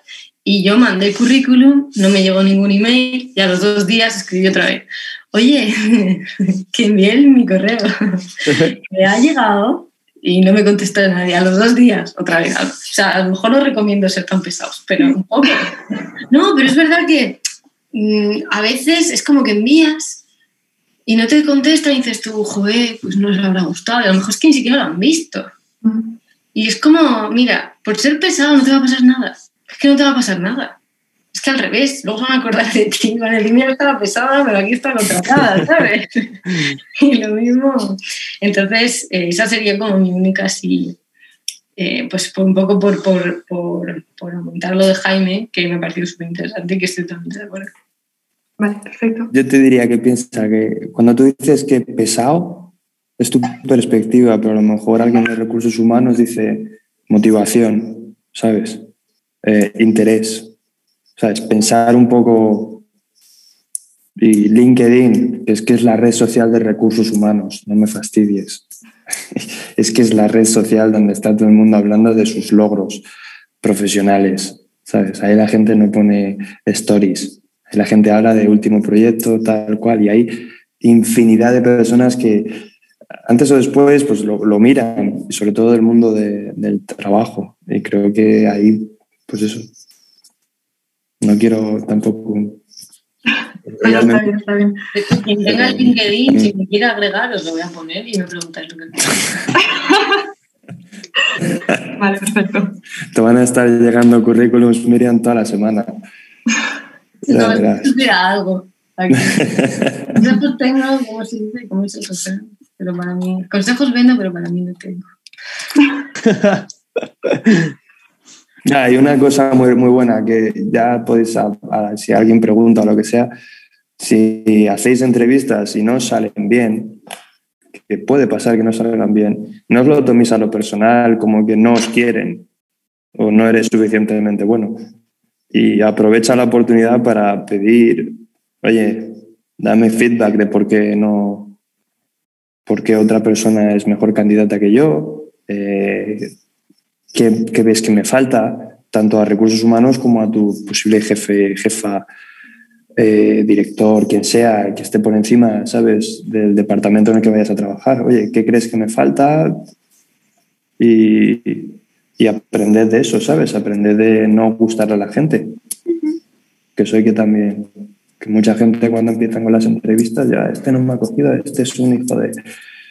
Y al final dices, joder, es que no me quiere nadie, coño, pues a lo mejor pregunta qué te falta, por qué no has encajado, por qué el otro candidato le ha ido mejor, ¿no? Eso se aprende como va a revisiones de exámenes, ¿no? Pedir que te suban la nota, joder, lo estés haciendo todo el día, bueno, ¿no? Pero los despachos, coño. Vale, pues perfecto. No sé si alguien más tenía alguna pregunta. Si no.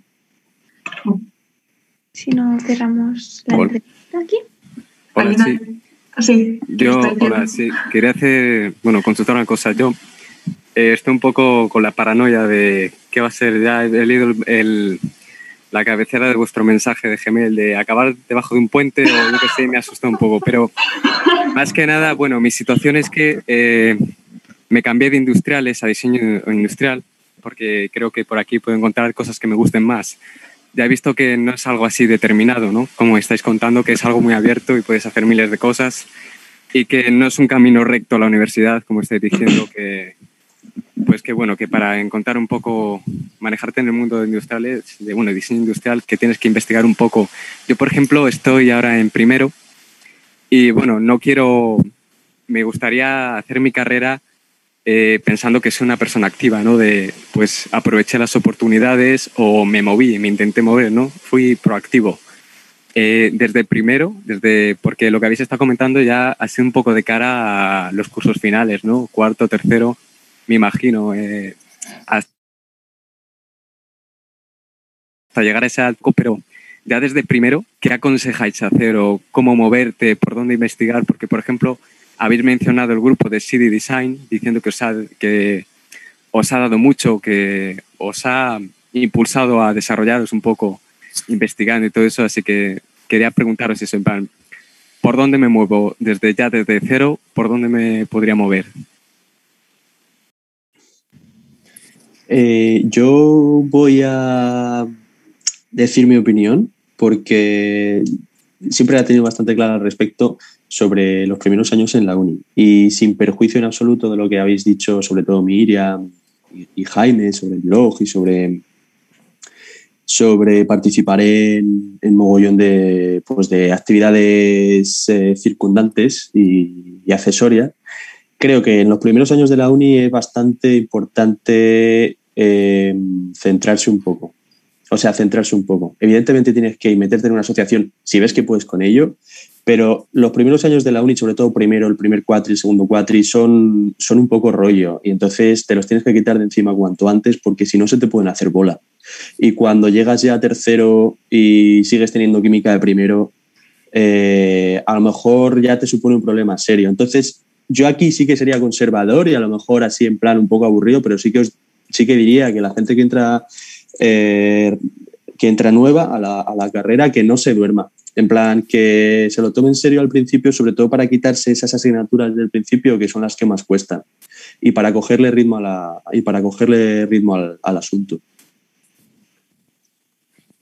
Yo, yo te quiero decir algo y, porque esta pregunta a mí me la han hecho bastantes veces y, y, tío, yo estoy totalmente de acuerdo con Pablo porque no recomiendo jugársela con un montón de carga lectiva y tal, porque encima los primeros años eh, es que, bueno, es que es un campo de minas, eso, continuo. Mm. Eh, pero te voy a decir una cosa. Eh, lo que sí que puedes hacer es, primero identifica las opciones que tienes en la universidad y fuera de la universidad, eso para empezar.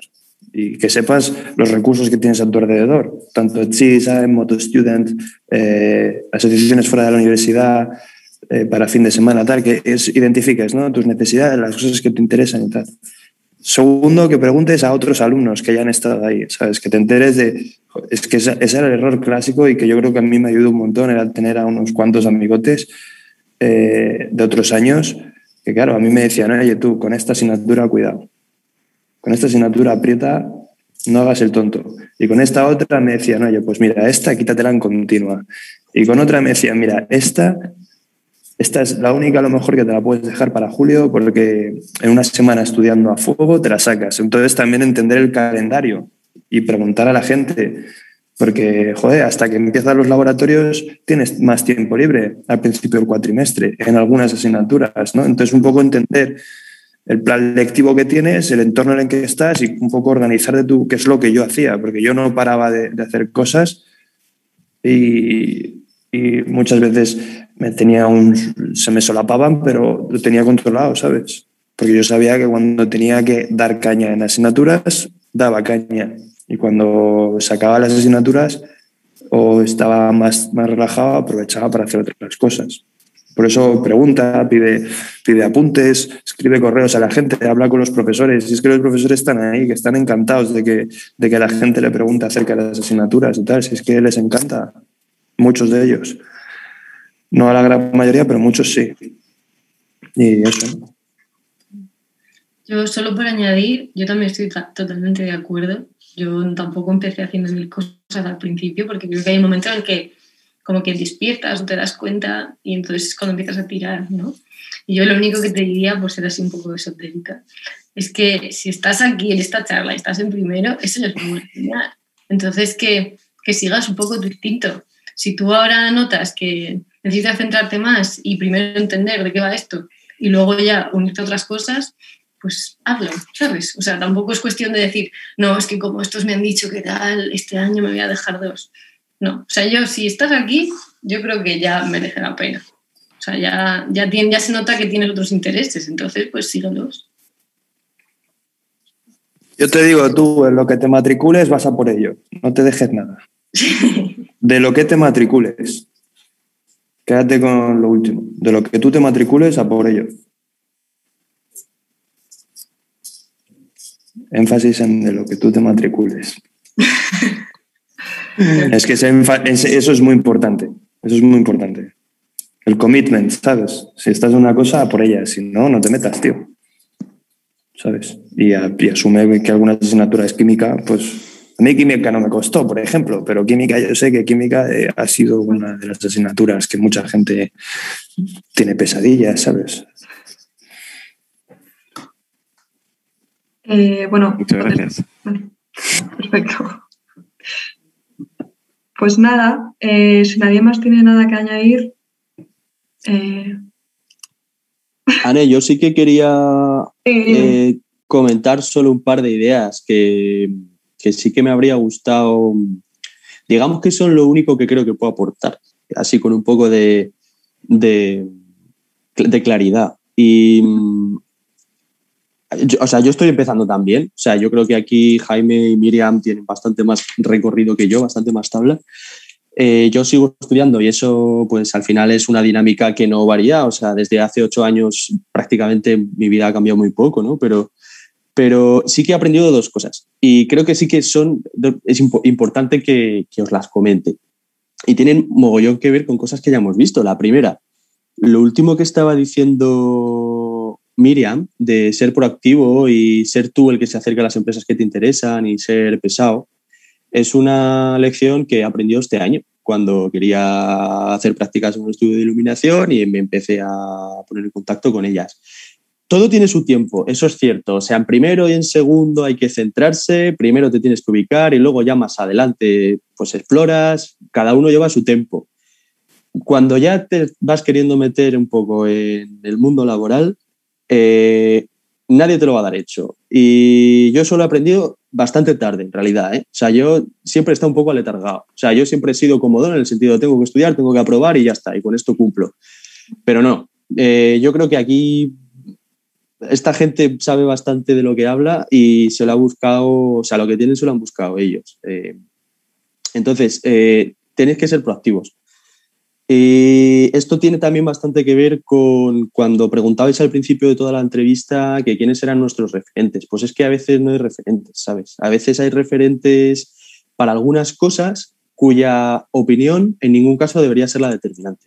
Al final las decisiones las tenéis que tomar vosotros y, las, y las tomaréis con, con los criterios que tengáis en ese momento, que es que a lo mejor son pocos y encima son incorrectos pero tomar decisiones, porque en el fondo es, eh, es, que es, lo único que, es que es lo único que vale, es que nadie las va a tomar por vosotros y, y, y, eso implicará que en muchas ocasiones os equivoquéis. Y yo ya he dicho que yo me equivoqué eligiendo empresas y eligiendo prácticas y, y es cierto que hay veces que te ves agobiado. Yo, por ejemplo, cuando me metí al máster, eh, enseguida dudé de haber hecho lo correcto, porque es un máster de tres años, o sea, dos años más curso puente, y es que eh, forma parte de la, o sea, forma parte de la vida, ya poniéndonos así un poco en plan, en plan estupendos. Equivocarse y agobiarse. Si os, si os agobiáis, es normal que os agobiéis, o sea, forma parte de la universidad. Y si os equivocáis tomando decisiones, es que eso forma parte de avanzar. O sea que eh, son las dos cosas, ser proactivos y tomar vuestras propias decisiones y asumir que el fracaso está ahí y que no pasa nada porque te equivoques porque siempre se puede reconducir la situación. Te preguntan qué máster estudias, Pablo. Que el habilitante, el de industriales, ya ves tú. No, pero que, que es en plan... Que La chica ha entrado tarde, ha puesto en el chat que Ah, ha pues- llegado tarde y que estaba preguntando qué máster estaba estudiando. El de la ETSI, el, el de máster de ingeniería industrial, vamos. Yo hice diseño, luego el curso puente y luego el máster este. Y a día de hoy todavía ni siquiera sé si he hecho lo correcto, ¿eh? pero hay que tirar para adelante, claro. Eso es, tío, hay que tirar para adelante siempre, joder. Claro. Verdad. Yo solo para añadir, Pablo es el más pequeño. Y es que yo creo, el más pequeño es que estamos aquí, creo yo. Yo creo que es verdad. Bueno, yo también soy mayor que Pablo. Pero en el sentido de que, joder, que, que cuando ya lo has hecho parece fácil. Pero es que no lo es. Y bueno, cada uno tiene un ritmo y unos pasos y un tal. Y ya está. Y, mm, y pues eso, yo, mm, solo por subrayar lo que ha dicho Pablo, eh, eso, hay que tomar decisiones y coger las riendas, ¿sabes? Es decir, esto, mm, y es complicado, pero bueno, luego puede molar un montón. Imaginaos que acabáis con Jaime en Adidas, joder. Eh, preguntan a ver a Pablo que qué es el curso puente, perdón, no sé quién ha interrumpido. Ah, vale, bueno, a ver, el curso puente es para aquellos de la ETSIDI que hayan hecho diseño. Creo que solo para lo de diseño es un año que hay que hacer unos complementos formativos que son pues como 20 créditos un semestre y 15 créditos otros, o sea, 20 créditos un cuatri y otros 15 o 20 créditos otro cuatri, que son de competencias técnicas que se supone que los de diseño no tenemos para entrar al máster de industriales. Y efectivamente no las tenemos, porque se ven cosas como mecánica de fluidos y termodinámica que no nos enseñan en la carrera, por alguna razón que desconozco. Eso es el curso puente. Vale, perfecto. Gracias, de nada. ah, bueno, que con- bueno, a ver, si alguien de aquí a X tiempo está interesado en el tema este del, del máster, yo estoy disponible para, para responder preguntas, por supuesto. Pues yo quizás en un futuro me haga un máster. Porque no creo que el máster es algo que no se pueda hacer más adelante, ¿sabes? Yo sí que lo he pensado. No sé de qué, pero no lo descarto. Yo también me lo planteo, la verdad. Tampoco. Cuando sepa qué claro, mientras curras y tal, te lo puedes hacer poco a poco. Sí, bueno, que te apetezca, que te aporte. no sé. Claro. Vale, perfecto. Eh, pues bueno, si nadie tiene ninguna duda más, muchas gracias. Eh, ha sido un placer hacer la entrevista. Vosotras. de verdad, muchísimo. Gracias a vosotros. Y a mí al menos escribidme cuando queráis. Yo ya sabéis que si yo soy pesada, pues podéis ser pesados. Nosotros también sabemos usar. Normal. Sí, sí, sí, claro que sí. Pues nada, gracias por la invitación, chicas, y no sé, yo espero que haya sido un poco clarificador, que a lo Sí, sí, la no. verdad que sí. La verdad es que quiero bastante, muchísimo. Bueno, para mí por lo menos que estamos ya en tercero y eso, porque hemos visto como más cerca, ha sido bastante interesante, muy interesante. Espero poder volver a colaborar con vosotros y un placer. Muchas gracias. Pues nada, hasta la próxima. Un Bien, saludo. Mismo y Gracias. chao. Chao, chicos. Gracias por vuestro tiempo. A vosotros.